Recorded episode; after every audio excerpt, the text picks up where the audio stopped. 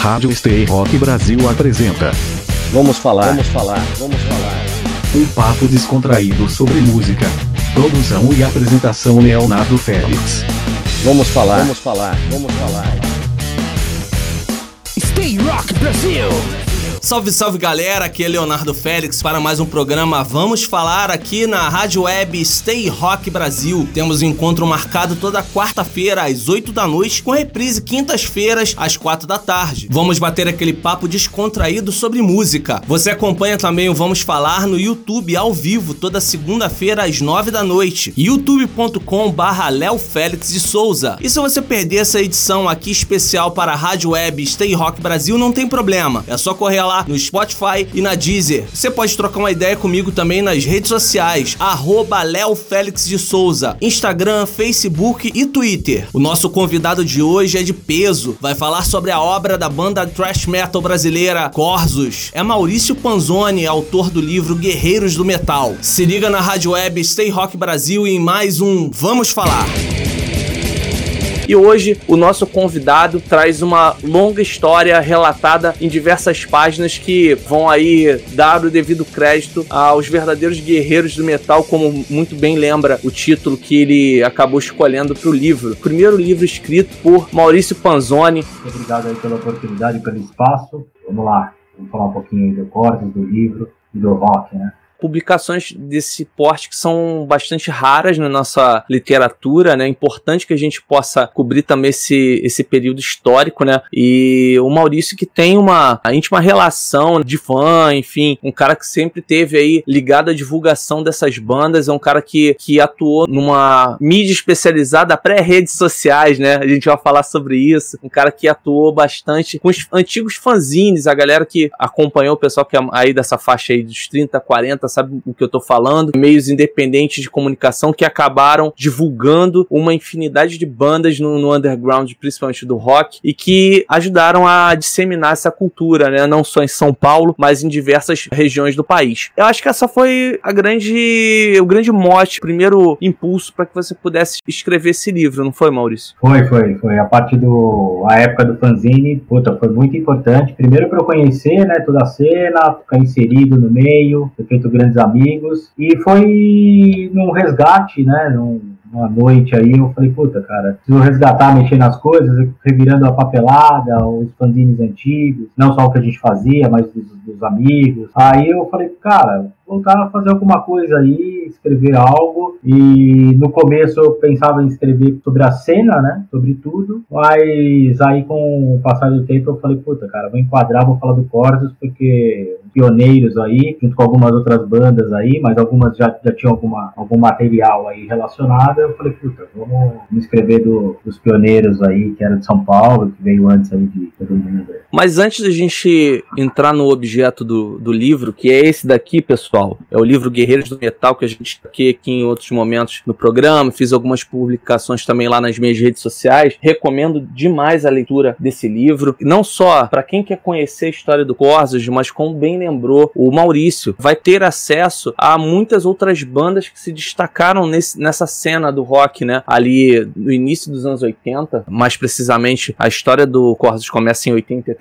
Então a gente vai poder acompanhar o surgimento de outras bandas também nesse cenário junto com cordas. Muitas ainda em atividade, outras que já pararam, mas com certeza pessoas que também fazem parte de toda essa engrenagem que é o, o meio do rock, né? Bandas que surgiram e a partir de seus integrantes aí, eles acabaram se destacando em outros meios, né? Toda uma engrenagem que eu tava falando, né, Maurício? Por exemplo, um dos personagens que aparecem, são citados no teu livro, é o Gastão Moreira. Sim, sim, não, fantástico. Gastão, muita gente, primeiro... muita gente não sabe, o Gastão Moreira fazia parte, teve banda, né? Teve banda, Witchcraft, teve. Depois, quer dizer, eu sou de uma geração que eu acompanhava muito, que a gente tinha acesso aos videoclipes pelo programa dele, então, puta, sensacional. Pô, eu, eu tive a honra, né, de, de, de ter o o prefácio escrito pelo Gastão, né? Não tem nem muito. É um cara que a gente acompanha, né? Tanto o programa dele, o Casa Gastão, quanto na rádio, trazendo novidade desde aquela época, né? Ele introduziu, ele, ele trouxe o visual, o, o audiovisual pra gente, né? Através do Fúria Metal, né? Então, é verdade, muita coisa a gente conheceu através do Fúria, do Gás Total. Posteriormente, né, com Casa Gastão no YouTube, né? Também ele levou esse, essa expertise dele pro YouTube e a gente continua até hoje conhecendo muita coisa, não só os clássicos, mas bandas novas também, né? E, e uma coisa que eu acho bem bacana é que ele fala sempre para que não haja esse preconceito em relação a estilo de música, ouça o maior número possível, né, de estilos e que você possa distinguir que você gosta, o que você não gosta, e isso é que vale, né? Não tem estilo melhor ou pior, né? A gente tá aqui hoje falando de um dos expoentes do thrash metal, mas com certeza vários outros estilos já passaram aqui, não vamos falar. E a gente até falando informalmente ontem, até achei interessante, né, cara? Você tava ouvindo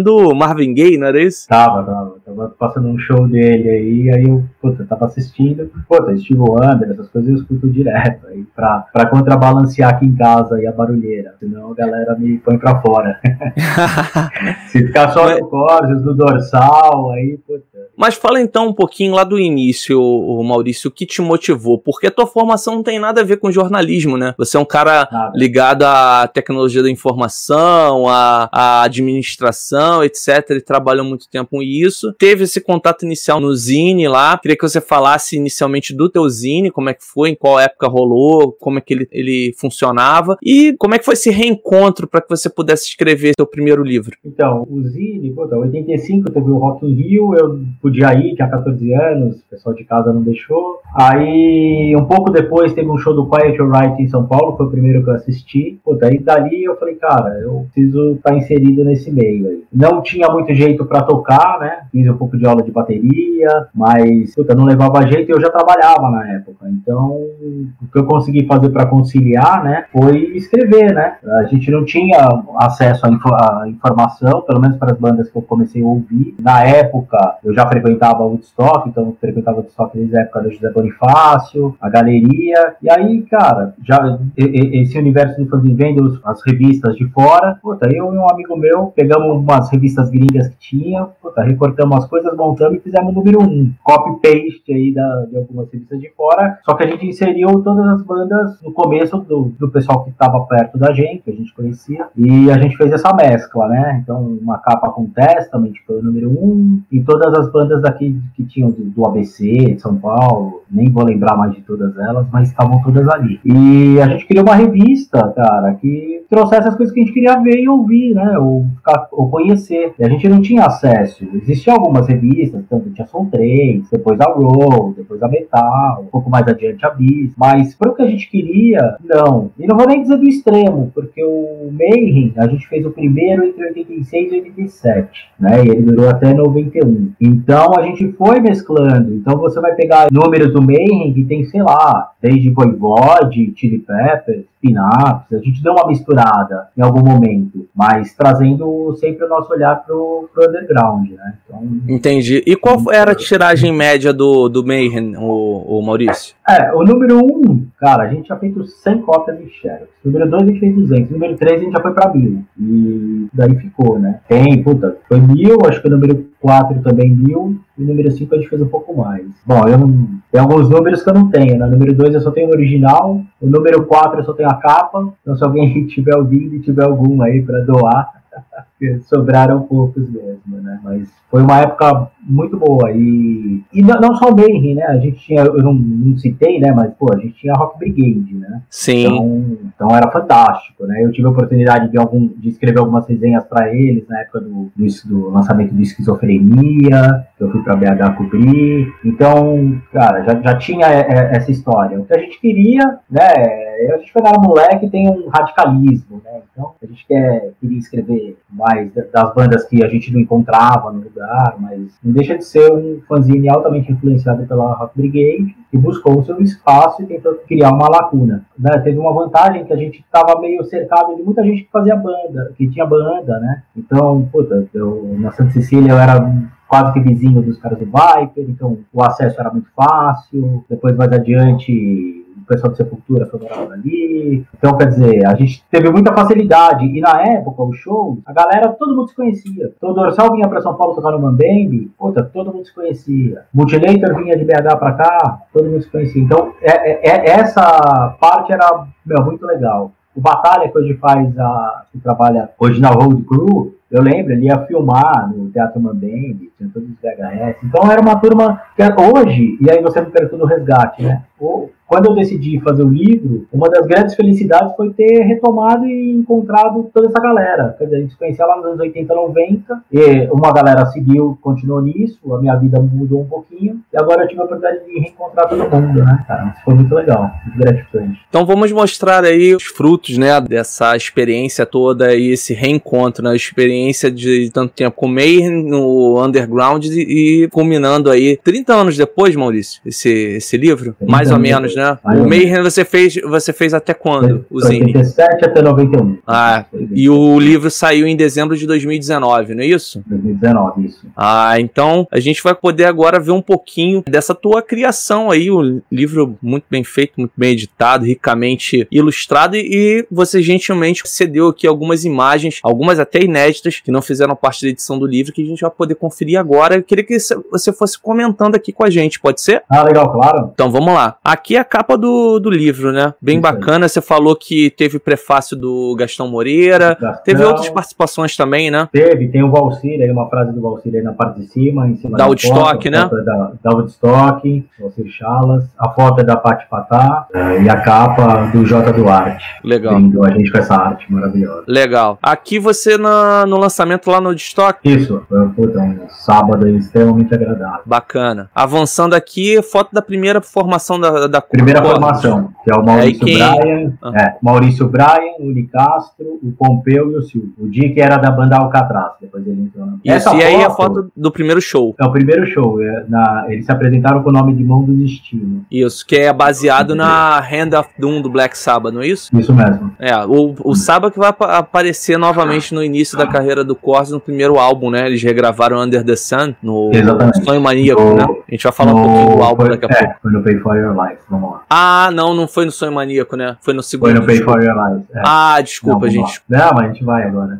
Aí é um e esse saiu o cartaz né? Célebre. É, o, é, o SP Metal, o do show, que eles ainda não tinham gravado, tinha sido só SP Metal 1, e eles entraram, conseguiram tocar nesse show, e daí é, o resto é história, né? O Calanca acabou convidando eles. Eu acho pra que esse, esse 2. foi o primeiro passo, diria assim, o trampolim, né, para que o Corsos começasse a ter uma- um respeito, um nome na cena, não foi, Maurício? Sim, totalmente, porque eles puta, inovaram muito com o tipo de música, né? Eu acho que tinha o Cérbero, que era uma banda bastante cultuada aqui em São Paulo, aí eles foram para os Estados Unidos e acabaram deixando essa brecha aí. O Chorus acabou entrando no SP Metal 2 no lugar do, do Cérbero. Vamos falar, vamos falar, vamos falar. Guerreiros!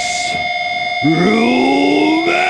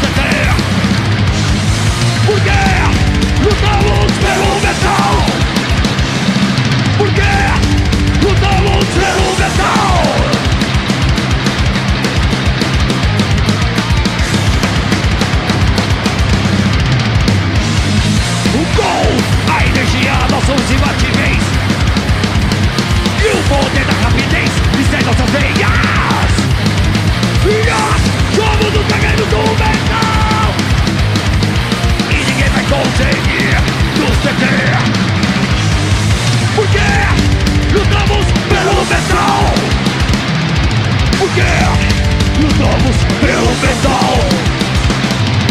Porque lutamos pelo metal!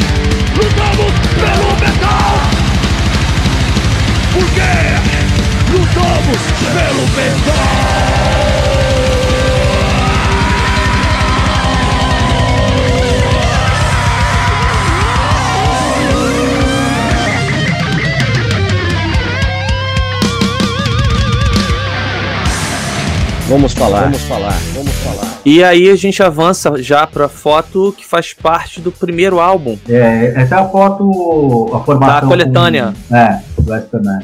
Quem é que tá aí na formação, nessa formação aí do SP Metal? Ah, então, uh, tem o Topeira, o guitarrista, né?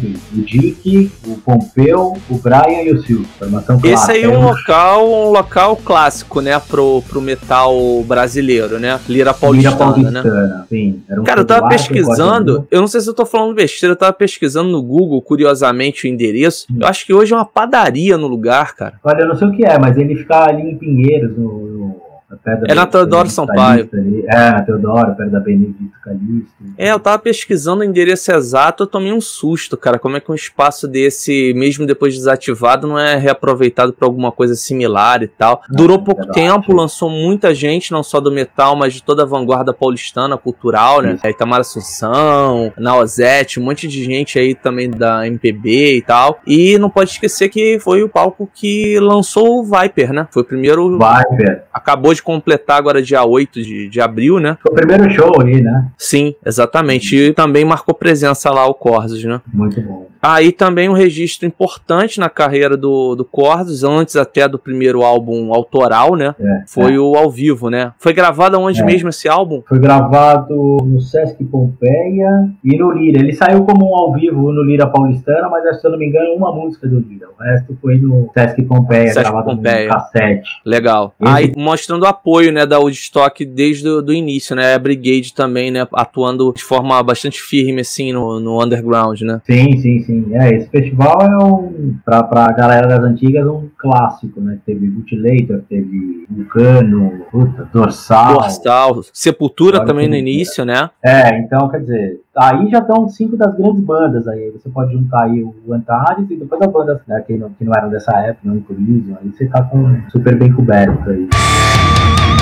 Esse show também é histórico, né? É, Fala um pouco desse, do contexto desse evento, o Maurício. Olha, esse show, cara, na verdade, eu não sei se é o correto é dizer que foi um showício, mas foi, foi ligado à, à, parte política. O Barbieri, que organizou, né? O Antônio Carlos Barbieri, Antônio Celso Barbieri, que organizou, uh, não me recordo dos outros envolvidos, mas enfim, era um comício, ele chamou umas 10 bandas para tocar, teve conflito com o carro de som do, do Paulo Maluf, foi uma tarde bastante interessante. Foi, a, na verdade, o primeiro show que eu vi do Corsos, cara. Foi o primeiro? Foi e qual foi o impacto que você teve, cara, ao assistir pela primeira vez o Corsos? Cara, foi, foi monstruoso. A energia, cara, dos caras do palco é uma coisa que já deu pra perceber lá e depois, puta, parei mais de, de, de, de admirar essa energia que os caras têm em cima do palco, né, cara? Interessante... uma entrega, uma entrega total, né? Sim, sim, sim. O interessante é que o Dória teve participação importante para a realização desse evento, né? Teu livro mostra é, isso. É, verdade. Se eu não me engano, ele tesourou um festival que aconteceu anteriormente. Não, ele teve um lance da liberação, né, cara? Esse, esse, esse evento estava arriscado de não acontecer. acontecer e aí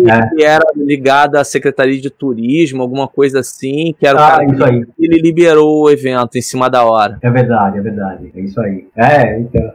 aí já a gravação gravação do álbum, né? É, aí é uma foto clássica do, da época do, da gravação do Sonho Maníaco. E aí no, é. na bateria tá o Zema. Já é o Zema que a gente vai ter uma passagem importante, né? Que vai impactar toda a carreira do Corsos, né? A gente vai falar Sim. daqui a pouco. Sim. Aqui mais fotos aí. de bastidores, né? Eles Exatamente. no Woodstock, se não, não me engano. É, Woodstock, isso aí. Também mais um evento aí importante apoiado pela Woodstock Discos. Queria que você falasse, aproveitando esse gancho, Maurício, falasse sobre a importância da Woodstock nesse cenário, né? Porque a Woodstock ela se tornou muito mais que uma loja, né? Ela se tornou um ponto de encontro, um ponto de troca de ideias, de, de formação de tendência. Queria que você falasse sobre todo esse cenário que envolveu a Woodstock Discos e a importância dela para o desenvolvimento do Corsos. Olha, não, para é, 10 em cada 10 né, os headbangers adquiriram basicamente seus primeiros discos, seus amigos, ou os primeiros shows lá. O, o Woodstock promovia umas tardes com um show em VHS numa televisão que ficava no alto. Meu, era o que a gente tinha, era o acesso que a gente tinha show. Então a galera ficava lá espremida vendo o combate tour ali. Agora, até nesse período de, de reclusão, o Valsir tá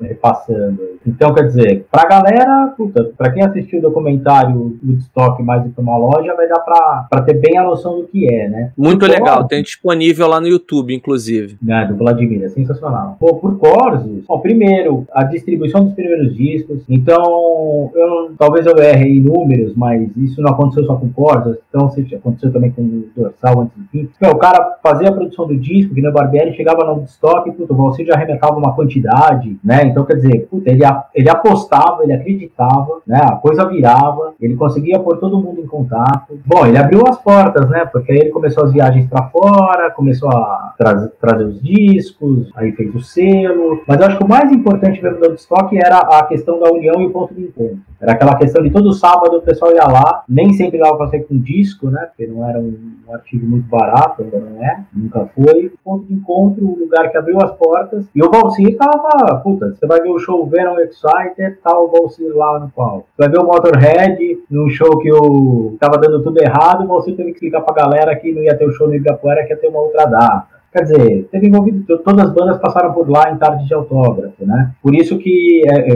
para mim, foi super gratificante ter feito a tarde de autógrafo no Woodstock. Era uma questão emblemática, entendeu? Desculpa te interromper, mas o lance também dele leva, acabar levando o material dessas bandas nacionais lá para fora e fazendo esse intercâmbio com as lojas é, lá do exterior, né, naquelas incursões dele a Londres e tal, isso foi muito importante para disseminar e que a gente vai ver mais adiante também que teve um papel importante numa histórica apresentação do Corsos no Marquis em Londres, né? A gente vai Exatamente. chegar lá, a gente vai chegar lá. Mas antes de a gente discorrer mais sobre o, a história do Corsos e o teu livro, queria lembrar mais uma vez. Estamos aqui no programa Vamos Falar, apresentado por mim, Leonardo Félix, eu sou jornalista. Muito obrigado por estarem aqui acompanhando o programa. Vocês podem participar, faça aqui junto conosco, junto comigo e com o Maurício, o programa de hoje. Vocês também podem mandar sua pergunta, seu comentário, sua crítica, sua sugestão através do Instagram, do Facebook e do Twitter, arroba Léo Félix de Souza. Eu vou tentar ler aqui para vocês no ar as suas participações também. Maurício, dando prosseguimento ao que a gente vinha conversando, como a gente citou anteriormente, o Zema teve uma importância muito grande, não só por ter uma convivência de amigo mesmo, né? Uma banda que surgiu como um projeto, uma brincadeira, quase que uma brincadeira ali de adolescentes, né? E ele foi aquele, aquele cara que aglutinava a galera, aquele pessoal ali em São Paulo. Tinha aquela turma e aí acabou participando da banda, era um amigo antes até de integrar a banda. E aí ele tem uma passagem bastante traumática assim para todos. De que ponto você acredita que o suicídio do, do, do Zema marcou o Corsos, porque tem algumas questões que até hoje são meio tabu pra banda, até o Pompeu tem dificuldade de falar, ele fala sobre alguns pontos, mas não aprofunda tanto com todo, toda a razão, né? Não cabe entrar nisso. Mas de que maneira houve esse impacto, né? Com a forma tão abrupta, né? Que o, o Zema nos deixou. Bom, primeiro foi o Corsos sempre foi uma banda intensa e o período do, do Zema na banda também foi muito intenso, porque ele foi um período curto. Ele impressionava com as viradas, né? Era um cara super demorado. Então, quer dizer, puta, o que você falou, a, todo mundo, o ponto de encontro era em frente à casa dele, bairro do Brooklyn, Chácara Santo Antônio, né? Por ali. Então, era tudo muito intenso. E, e, e, assim, falando da cena, o que eu lembro é que puta, a gente não tinha experimentado uma, uma situação dessa, né, de perda. Na cena, puta, era todo mundo moleque, todo mundo com a mesma gás de fazer as coisas acontecerem, então tinha toda a questão da união, né, fazer a coisa virar. Então foi um baque muito grande. Eu imagino, eu não tinha uma relação direta com eles no bairro, né, eu lembro quando chegou a notícia, puta, foi um, um baque mesmo, acho que não tem outra, outra, outra palavra. E eu fico imaginando para os caras, né, que tinham um convívio muito próximo. Eu, eu tenho dois amigos, né, um deles, inclusive, morava na casa da frente, né, teve no dia, então quer dizer, os relatos, cara, a gente nem entra muito em detalhes, entendeu? Porque eu imagino, eu tive um, um amigo de bairro também que cometeu suicídio, então é um assunto, não é nem questão de tabu, né, é uma questão de respeito, né, a gente respeita o luto, a gente dificilmente, conversando com eles, ninguém entendeu muito como chegou nessa posição, mas a gente não adianta que a gente querer entender, né, é mais respeitar, mas pra cena, cara, falando pra cena em si, foi um porque a primeira impressão é que, puta, acabou a banda, né, porque numa fase de moleque, perde esse elo, porque cadê a motivação, né? De é verdade. E tocar sem o cara. Agora você eh, aponta alguma correlação com a temática do primeiro álbum que a gente vai falar agora, que é o Sonho Maníaco, que na verdade é um álbum meio cult, né, na história do, do Corsos. Muita gente ama, muita gente odeia, muita gente ah, acha interessante aquela motivação daquelas músicas. A própria banda passou a não tocar músicas desse álbum. Temos projetos agora para 2020 que prevêem a regravação de algumas canções de acordo com o próprio Pompeu em algumas entrevistas, mas nada confirmado ainda. Qual o grau de, digamos assim, de importância, de colaboração, melhor dizendo, dessa temática das músicas do Sonho Maníaco para tudo aquilo que aconteceu com Zema? Você acha que tem alguma correlação? Ah, eu, eu prefiro, na verdade, acreditar que não. Né? É lógico que quando você vive num ambiente extremamente positivo, ele traz coisas muito boas. Quando você puxa com muita, mexe muito com energia negativa, eu acredito que não seja muito, muito bom. Mas eu não tenho aqui condições de, de falar e julgar como era a característica pessoal, pessoal dele. Então eu prefiro acreditar que não, não tem influência. Até porque a molecada, cara, falava dessas coisas. A gente, a gente tinha nome. Eu, eu, eu, para fazer fanzine, comecei como Maurício Morto. A gente tinha que soar diferente, né? Não dava. É... O rock tem a questão da transgressão, a gente tem que ser diferente. Meu, se o pessoal de casa não gostava, ótimo. É sinal de que está no caminho certo. Era essa o, caminho. Então, eu acho que a relação com as letras, então já teve muita discussão disso, puta, pura molecagem, cara. A gente ouvia o Slayer, o Venom e queria falar as mesmas coisas. Às vezes a gente nem entendia direito. Então, a gente não pode levar isso a sério e estudar essa situação por esse lado, né?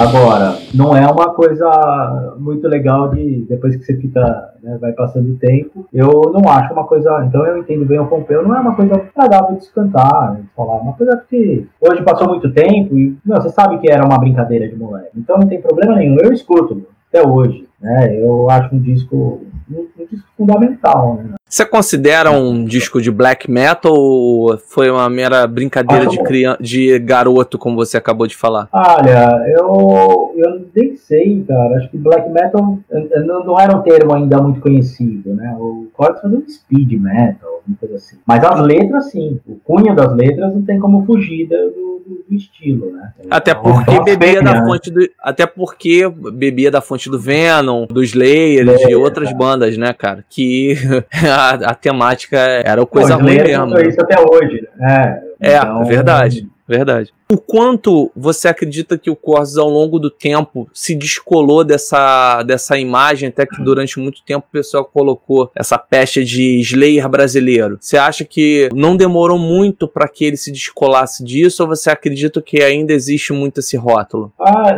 olha, eu acho que eles descolaram desse rótulo quando eles entenderam que eles já, já, já tinham um som próprio, entendeu? Então o Corsos tem um som característico. Você escuta, você fala, puta, é A, a, a escola é a mesma, né? A escola escola mesmo. A questão das duas guitarras, os alavancas, tudo não, é a mesma escola. Mas eu acho que do, depois eles saíram total quando teve o KZS, no brasileiro ainda fazer essa linha. O KZS foi uma ruptura com esse tipo de. Eu, eu acho um baita disco também, mas. O KZS ele tem elementos de hardcore, né, cara? É. Então eu acho a hora que. No, no começo, eu, eu, eu, imagino, eu não fiz essa pergunta pra eles, mas eu imagino que no começo vinha o orgulho, né? De, porra, brasileiro brasileira, pô, só traz orgulho. Depois, em algum momento, atrapalha, né? Porque, porra, eu tenho uma banda, não sou cópia do outra banda. Mas aí, puta, com um disco depois do outro, vendo o processo de composição, tudo, acho que eles desgarraram até, até rápido. Mas tinha, tinha, tinha que sair deles, né? Precisava com que eles não se sentissem incomodados com isso. E passasse. Que nem apelido, né, cara? A hora que você encara ele de frente, tudo bem. Porque você tem que encarar que era uma influência. Uma grande influência. Eles nunca negaram isso.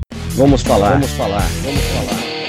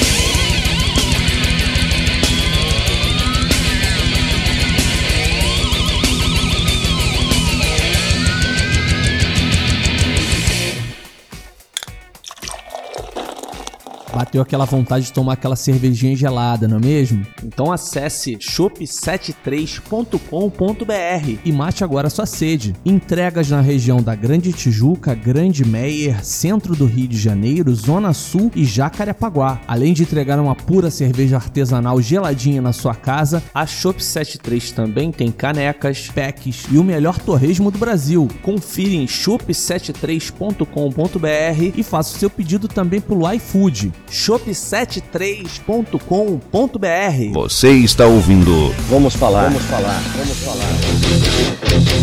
Vou aqui colocar uma participação que chegou pra gente, Maurício. Vamos lá. MT Saula. Maurício, qual o show nacional que você não consegue esquecer? Puta, perguntar não, é, não é muito fácil não. Olha, eu tenho. Puta, não, não conseguiria falar um, né? Eu acho que os festivais de moleque, né? Talvez eu citaria o, o show, um show do Sepultura no Teatro Mandembe, que teve a abertura da banda Crown. Eu guardei até hoje o cartaz desse show. Foi um show puta, sensacional. E os festivais do projeto World Trash, do Moisés, que aconteciam no Aeroviários. Esses aí marcaram muito, inclusive foi um. Teve um com uma participação do Corsos, foi o primeiro show com o Betão. Esse também, puta, teve. Não sei se teve dois ou três ou alguns. Eu sei que eu, eu tenho. Eu guardava os cartazes da época.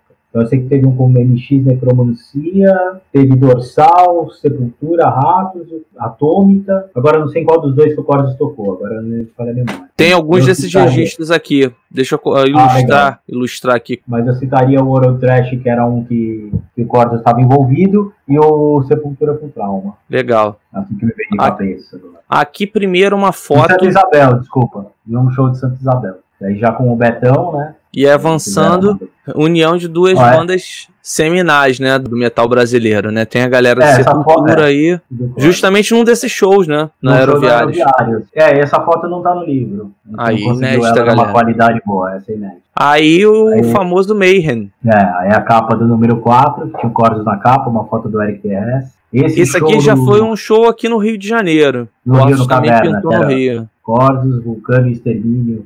É, ao lado do Canecão, Canecão que é uma pena ter acabado e falam de N projetos para retomada do Canecão, mas vamos aguardar, né? Era um, é um, era um espaço público, alugado pela iniciativa privada, para muita gente que não conhece, e diversos shows clássicos foram realizados lá de diversos estilos. Pode citar aqui, por exemplo, Tempo Não Para de Cazuza, uh, diversas turnês de Chico Buarque, de Dio também no, no retorno de Humanizer, lá com, com Black Sabbath, foi feito lá também, enfim, de diversos estilos musicais privilegiando uh, o rock e também a MPB lá no Canecão. É uma pena que tenha acabado. sinto muita falta do Canecão. Deus, Deus queira que possa retornar algum dia. Qual o período aqui, o, o Maurício? É, é, entre o Pay For Your Lies e o Bad Illusion. É uma formação com o Unicastro ainda na guitarra, lá no fundo, e o Betão na bateria. Essa foto é do Fanzine Moshi, que era outro grande fanzine que até hoje ele ainda lança o físico, né? O André Friedman, que era aí do Rio.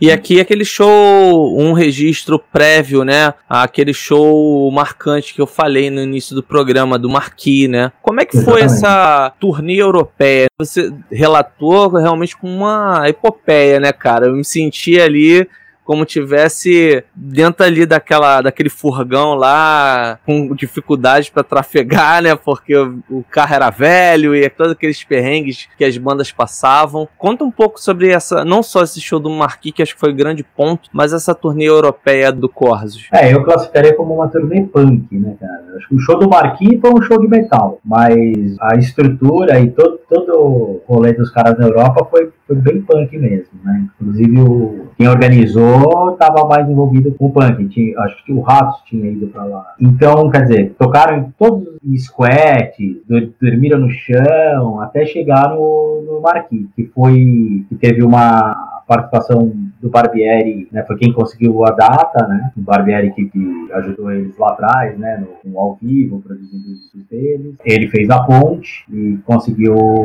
uma data para eles lá no Marquis. Foi talvez um momento marcante para eles nessa, nessa época. Uma formação clássica, né? Tem muita gente que, cita essa como uma grande formação da banda, né? Só para aproveitar esse teu gancho, Maurício, você acredita que tenha sido a grande oportunidade de um upgrade, digamos assim, na carreira do Corsos, pensando numa carreira internacional? Eu marco aí dois pontos, né? Esse da turnê europeia e na formação posterior, que é a formação já com Soldado e com Fernandão, que eles têm muito contato com o pessoal da Anthrax, do SOG, toda aquela cena nova-iorquina e a coisa também não dá aquele salto definitivo. O que, que você acredita aí para que isso tenha acontecido? Tanto nesse ponto da turnê europeia, que foi bastante longa, passando por Alemanha, passando por Espanha, por Itália, Inglaterra, enfim, eu esqueci algum, algum país, eu não sei, eu acredito que tenha. Acho que passou pela Suíça também, né? É. Mas os shows foram esses que você falou. Ah, legal. O que, que você atribui? Acho que realmente foram os dois pontos aí de virada e que aconteceu algo para que tu não desse esse up? Sim, não, eu acho. Principalmente esse de 92. Porque o Metal Nacional tava meu, em efervescência, né? O Sepultura já tinha no ano anterior feito a Rise, eles já estavam tocando, já não, não tinham mais público para tocar no Marquis, já tinha que tocar em lugares maiores. Então, na minha visão, era uma questão de insistência, né? Era só uma questão de, não, não vou ficar um mês, cara, vou pôr as malas aqui e vou ficar mais. Então, muito provável, elos de, família, um tava casando, outro, que, que, talvez deixou aí uma dúvida no ar, né, entre, puta, vou ficar aqui esperando virar, pode levar um ano, dois anos, realmente não ia ser fácil, mas eu, claro, né, com a cabeça de hoje, eu teria postado todas as minhas fichas nessa turnê de 92. É, inclusive eles utilizaram muito o, o mote do Sepultura, proximidade do Corsos com Sepultura para até providenciar uma participação que em cima da hora foi cancelada, né? É. Ficou essa toda esse, essa coisa do, do chamariz da galera do Sepultura e na hora foi um show realmente só do, do Corsos, né? Sim, sim, sim. É, e o chamariz é, é, é o, talvez o, o, o, pivô, né, do negócio. Porque o Sepultura tava numa, numa outra situação, né? Teve um problema aí de interpretação que acabou vetando a ida dos caras do Sepultura. Mas enfim, entre eles nunca teve problema nenhum, né? Conversei disso aí com o André, ele, ele fala, comentou até que de alguns detalhes do porquê que não rolou, ele nem sabe direito, mas enfim. Foi o, coisa de empresário, né? É, é isso aí. O negócio vai ficar sério, né? E, e, a, e a gente tem essa visão meio nostálgica, né? Então a gente quer, porra, todo mundo amigo, vai tocar, mas negócio é negócio e voltando, eu acho que eles tinham que ter apostado todas as fichas aí. Mas quando eles retornaram, o Betão saiu, o Nicasso saiu logo na sequência. Então era um sinal aí que tinha um. que a banda tava, não vou dizer dividida no, no, no sentido. Mas literal, quebrou o ritmo, né? Quebrou mas o ritmo. quebrou né? o ritmo. Porque olhando aí o Pompeu e Dicker, provavelmente eles seriam encarados aí, conhecendo a história deles. Né? Legal. E aí a gente ilustra o impacto da, da turnê do Corsos na Europa, falando. Isso aí, tá na Folha de São Paulo, não é isso? É Folha de São Paulo. Folha de São Paulo. Aquela foto da banda é saiu na Bis. Então, quer dizer, eles tinham um espaço bastante, bastante interessante. Isso, toda a cobertura e agora Estadão dando também repercutindo não só o Corsos, mas Viper, sarcófago, é. overdose, falando sobre o metal brasileiro tendo espaço no exterior. Aí é, já é mais tem... adiante, não é isso? É, mas ainda é na Europa. Ah, é na é, Europa. Uma ainda. foto deles com o pessoal da Agnor Front, também eles acabam ficando bastante próximos. Essa foto também não tá no livro. Essa é a, a, a, fase posterior que a gente vinha conversando, né? Você acredita que tenha sido um ponto fora da curva? Essa, não só a formação, mas o trabalho que o Corsos fez nessa época, não em absoluto falando em, em uma qualidade inferior, mas que tenha se desgarrado da proposta do Corsos e talvez para que você colocasse nos eixos a coisa demorou um pouquinho, culminando até numa mudança novamente de formação? Porque isso é uma coisa ah, que passou muito na história do Corsos, né? Mudanças de formação, né? Sim, sim, sim. É, isso não, não, não ajudou a estabilizar uma, uma carreira fora, por exemplo. É, eu acho que sim, cara. Eu acho que foi é um disco um pouco diferente do, dos demais. É um disco bom, curto, direto. Provavelmente ainda era a base da banda para quando depois eles foram tocar no, no Monsters, né? Porque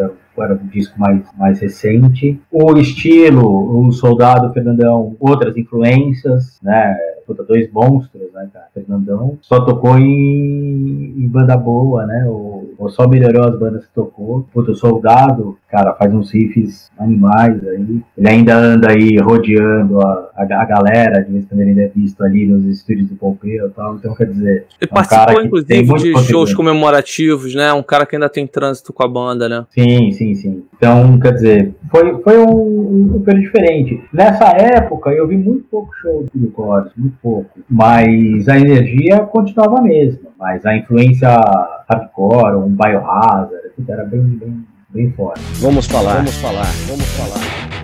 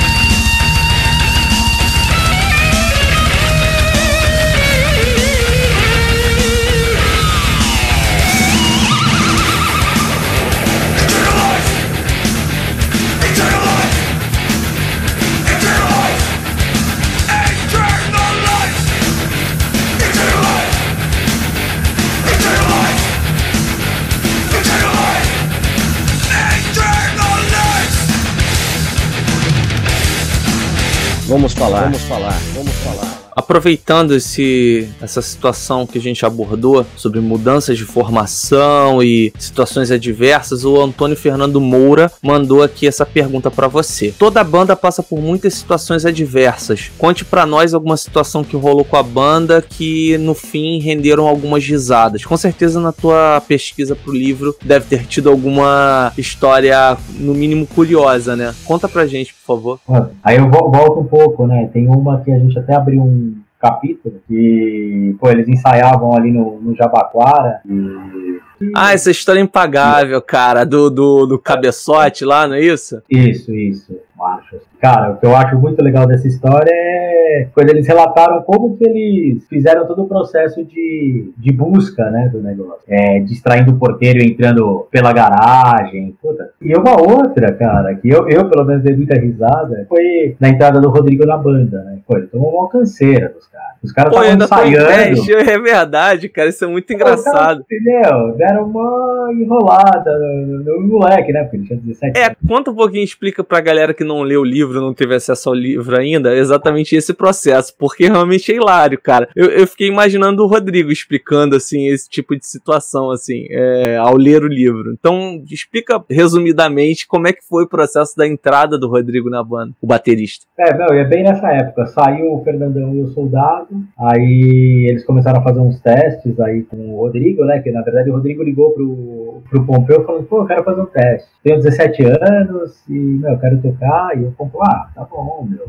Eu procura não sei quem. Aí, puta, ele foi fazendo um ping-pong, jogando ele no telefone aí, liga pra um, liga pra outro. Até que, puta, numa dessas aí, legal, vamos ensaiar. É, e os caras começaram a baixar lá na, na casa do Rodrigo. Meu, acho que eles estavam naquela fase de, puta, não tô ali ensaiar. Puta, então vamos na casa desse cara. Começaram a, puta, a ir lá quase todo dia lá, fazer um som. Só que eles perceberam de cara, né, que era que ele, puta, ele toca pra caramba, né? Pô, eu imagino ele, ele fala, né, que, pô, ele assistiu o show, né, do Fernandão, levar o CD pro Fernandão autografar. Então, pô, eu fico imaginando, pô, a gente gosta muito de uma banda, daqui a pouco, pô, tô tocando com os caras. Então, meu, ele se preparou, né? Ele se preparou pra, pra entrar no core. Mas, puta, o processo, cara, pô, o Peu dando uma enrolada nele, né? Liga pra um, liga pra outro. Até que ele imagina- leu na revista que tava na banda. É, sabia. isso aí, isso que eu ia te falar, né? O curioso foi como ele descobriu que tava na banda. Que não foi através da banda, foi através da Rock Brigade, eu acho. É, isso aí, saiu uma nota na Rock Brigade e ele falou, cara, que é essa? Como eu tô na banda? Os caras estão ensaiando comigo, me testando ainda. Tô nada, E curiosamente é uma das formações mais longevas da, da banda. Talvez, Sim. não, é a, a- a É. formação mais longeva, né? Desde a entrada É. do Antônio, né? Isso aí. O Porque Antônio tava, tava o na época, aí quando saiu o Silvio entrou o Antônio. Isso aí, que já É. tem quanto tempo mesmo? Aproximadamente. Sei lá, cara, deu 82 mil, sei lá, quase 20 anos. Né? 20 Tem quase 20. 20 anos, né? Que o Rodrigo entrou foi em 98, se eu não me engano. É, isso aí. Ele entrou e já fez o monte. Monsters, né? É. Foi que o primeiro grande evento dele. O Eros também já estava na sua formação, entrou no lugar de soldado. E aí o Antônio entrou depois, aí, não, 2000 e... Aí teve o Ties of Blood ainda com o Silvio, aí depois que entrou o Antônio. Legal. É. A gente tem aqui mais registros fotográficos aqui para compartilhar com o pessoal, viajando um pouquinho na história do Corsos e a pesquisa que o Maurício fez aí aprofundada, né? Vamos lá. Agora falando, ilustrando, melhor dizendo, essa formação da época do KZS, né? Aí com o que? Silvio Então, o Silvio, o Soldado, o Dick, o Fernandão aqui na frente, e o Pompeu lá no fundo. e o Pompeu lá no fundo. Essa foto também não tá no livro. Aí já turnê. Aí, aí é Estados Unidos, como você comentou, né? Eles já foram fazer alguns shows, fizeram um show inclusive para arrecadar fundos aí pro filho da Glória, que tinha sido assassinado, arquitetura. Tem o Scott Ian no meio aí. Tinha, isso aí, Billy Milano do SOD, que tá ali do lado. Sim, sim. E Aí- esse evento que foi espetacular, né? Não, sensacional. Saudade de festivais desse porte, né? Exatamente. Foto aí do, do Monsters, do, do palco, né? Nessa turnê do, do, do KZS. É, nessa época as bandas nacionais tocavam cedinho, né? Tinha que Sim, sim. O Dorsal tocou, ainda tava. O pessoal já tava entrando, a hora que eles tinham tempo de ensaio. Foi meio. umas coisas meio complicadas, mas. É, teve uma treta aí, né? época, teve, teve. Teve uma treta aí, né, do dorsal com Corsos, né, por conta disso, não? Sim, sim, sim, sim. Mas acho que já Ah, tinha alguma coisa de histórico, né? Ah, já vinha de longa data aí. Já. Então, tinha uma rivalidade aí, posicionamentos diferentes, E mas. No, no auge de seus 17 anos, aproximadamente. Mas, enfim, é superado, né? Cada um pro, pro seu lado aí. Eu conversei, eu procurei o Carlos na época, porque, pra falar a verdade, pra mim, é, se ele perguntasse duas bandas aí, né? Três, eu foram Sepultura, Dorsal e Coros. Pra mim, todas fundamentais, né? E ele chegou a dar depoimento pro teu livro, não? Não, ele disse que tudo que ele tinha que falar já tava, já, ele já tinha falado no, no livro dele. Ele eu tinha, eu falei, pô, não tem, esgotou, né? Mas eu ainda vou arrumar pra ler. Depois, eu, depois que eu leio na versão 2, eu vejo se eu dou uma incrementada nessa parte do texto, que até al- algumas pessoas compraram o livro e me, perguntaram, né? E eu não, não acabei não replicando, eu deveria ter buscado também a Rock Brigade da época para replicar um pouco a, a fala de um e a resposta do outro. Eu acho que essa foi uma, uma questão que eu poderia ter eh, explorado um pouquinho mais. Mas eu tava tão focado numa celebração pra cena, sabe? Que eu acabei não- não- não descendo até o. não, não mergulhei nessa parte da história, porque acabei não, não, tendo acesso na época, né? E depois, quando eu fui ter acesso, já estava na gráfica. É aqui mais uns cliques no Monsters, né? Monsters of Rock 98, é. aqui com Eros, né? É. Rock Go, outra, outro marco, né, na, na cultura pop brasileira. É. Aí um combinado, né, de, de Sepultura, ah. Corsos e Ratos de Porão. Ratos, até o cara deve ser, é isso aí. Era, esse foi no hiato aí, quando na época que eles ficaram meio sem lançar nada aí. Aí foram jogar bola. Vamos falar, vamos falar, vamos falar. Correria, correria, a voz do pânico, taquicardia. Correria, correria, a voz do pânico, taquicardia. Correria, correria, a voz do pânico, taquicardia. Correria, correria, a voz do pânico, taquicardia. É quando rola nó e não dá pra resolver. Assustado, apavorado, mergulhado na deprê. Na pressão sem consciência, real é ilusão. Me sinto sufocado no limite da razão. Correria, correria, a voz do pânico, taquicardia.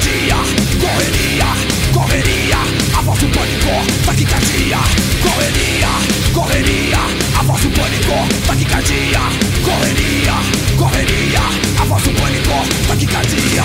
O estresse do dia a dia vai minando meu ser. Onde confiança já virou um dever. Sinto falta do passado, sinto falta de união. Só vejo gente filha dando uma de cuzão. Correria, correria, a voz do pânico, taquicardia.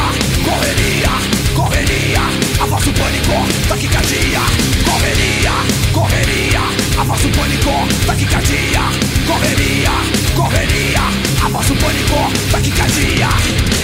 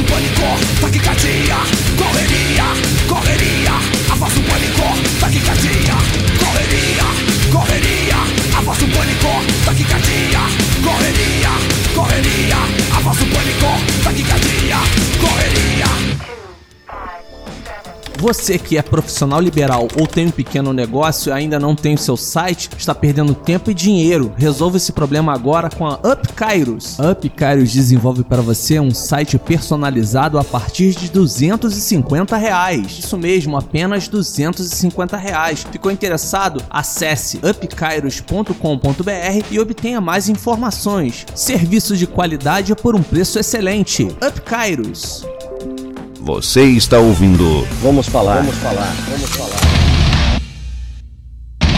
Steve sempre foi um guitarrista muito importante na, na formação do, do Corsos, né? E tá aqui em destaque, inclusive. Qual foi o motivo da saída do, do Silvio? Diante de, dessas mudanças todas, ele, o Dick e o Pompeu sempre formaram aquele trio ali, quase que original, clássico da formação, e o Silvio saiu da banda. Tem alguma explicação plausível pra saída dele? Foi relacionamento? Foi algum outro tipo de problema? Não, eu acho que o Silvio teve, teve uma época que tinha que focar com, com as questões dele particular, de família. Ele também tinha tido já do, dois. passou por cirurgia no braço, ele já, já, tava, já tinha um problema para segurar a onda aí, né? Toca até hoje. Da, da, da visão do Silvio, ele não saiu da banda, né? Ele tá aí até hoje. Ele tava lá na tarde de autógrafo, ele tá sempre presente. Então essa trinca aí, Silvio, Dick e Pompeu, já tá eterna. Então, acho que é muito mais a questão mesmo da, da, das cirurgias, né? Essa mais- parte aqui é muito interessante no livro também, que fala sobre alguns shows realizados no Equador, né, na América do Sul, o experimento do Pompeu, né? Fala um pouco sobre essa, esse poder de mobilização do Pompeu aí da, das massas. Pompeu já, já gosta de falar pouco, né? Então ele tá no palco aí dá um microfone pra ele já. Só que ele tem, meu, uma,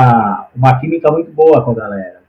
E o que, que ele fez? Ele, separa, ele costumava separar a galera, um pra cada lado, toda hora que começava o som, o pessoal se juntava aí, até pancadaria, né? Então isso ele fez, ele fez muito bem também no Rock in Rio, comandando a galera. É, isso é um dom que ele tem aí de controlar essa turma? Aqui já com essa formação que a gente considera hoje já mais longeva, mais duradoura do Corsos, né? Aqui já com o É. Antônio. É, tecnicamente é melhor, né? Acho que uma banda já bem mais madura, né? Então, o Antônio, o Eros os outros. O clipe de Truth, Isso. outra volta pela Europa, né? Agora já com essa formação mais consolidada. Aqui foi a turnê de qual álbum, o, o Maurício? Do Discipline, Discipline of que foi o primeiro com o Antônio. E aqui acho que o, o grande, o grande ponto, né? O ponto alto do, do Corsos Rock em Rio 2015, é isso? 2011.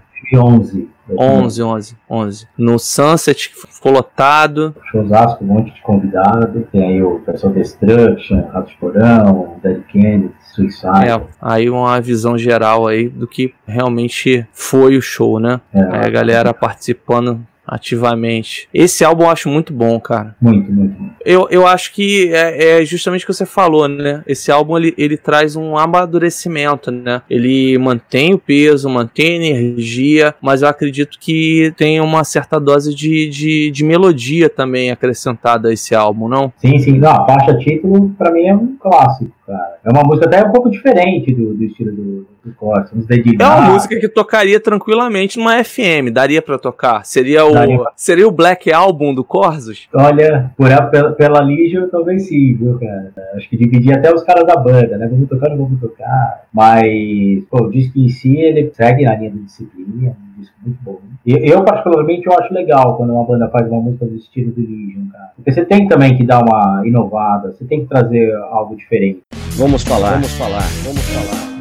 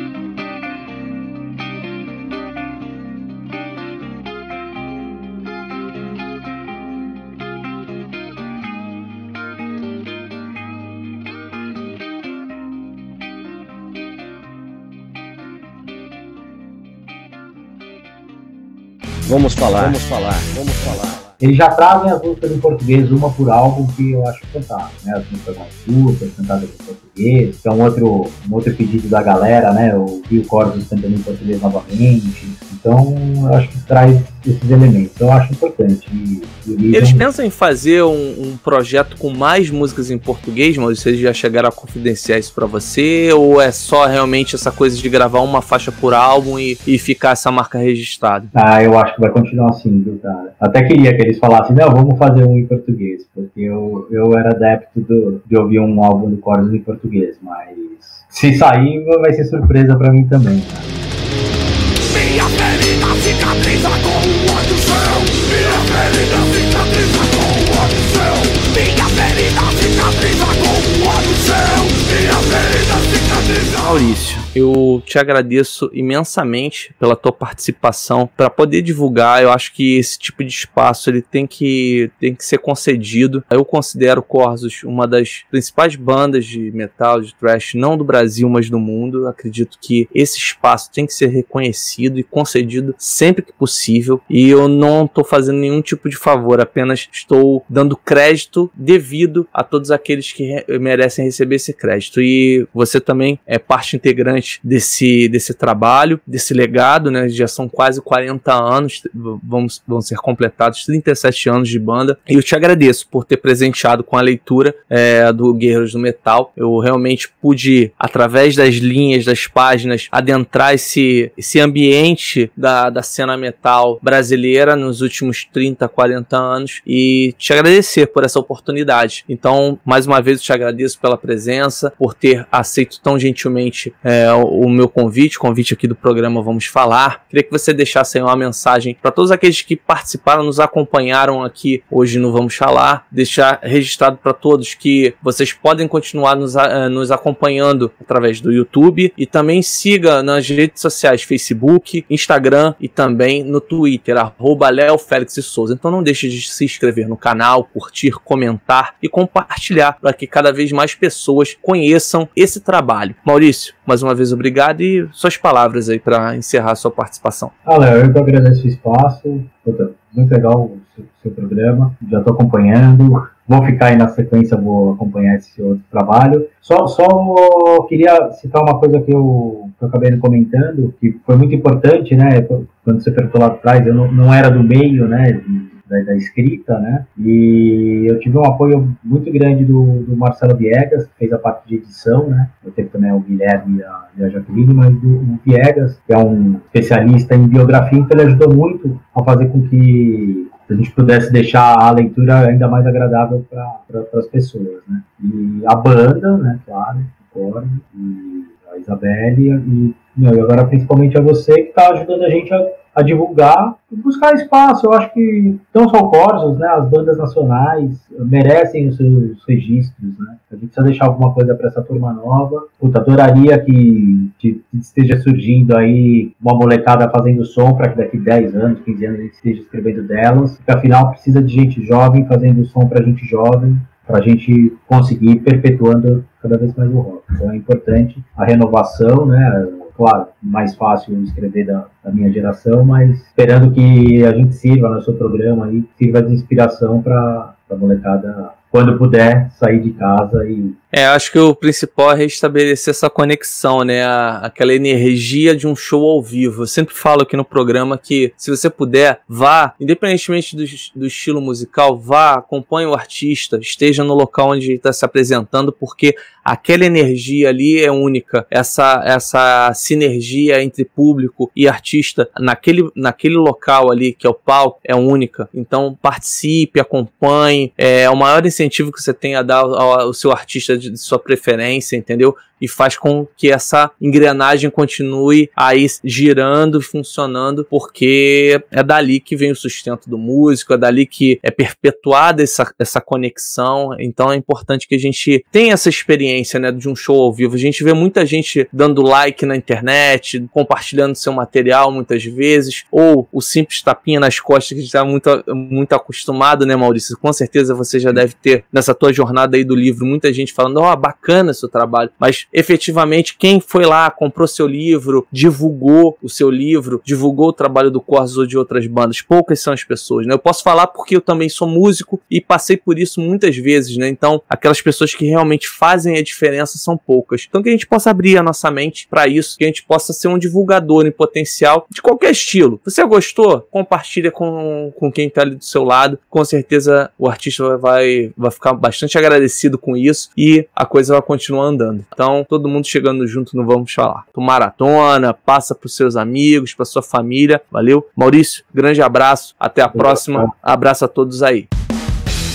Esse foi mais um programa Vamos Falar aqui na Rádio Web Stay Rock Brasil. Muito obrigado por ouvir o Vamos Falar. Troque uma ideia comigo nas redes sociais, arroba Léo Félix de Souza, Facebook, Instagram e Twitter. E a gente se reencontra quarta-feira às 8 da noite, com reprise às 4 da tarde. Se você perder essa edição de rádio para Stay Rock Brasil, procure lá na Deezer e no Spotify. E também tem Vamos Falar ao vivo, toda segunda-feira às 9 da noite, no meu canal do YouTube, youtube.com barra Léo Félix de Souza. A gente se vê. Até a próxima. Grande abraço.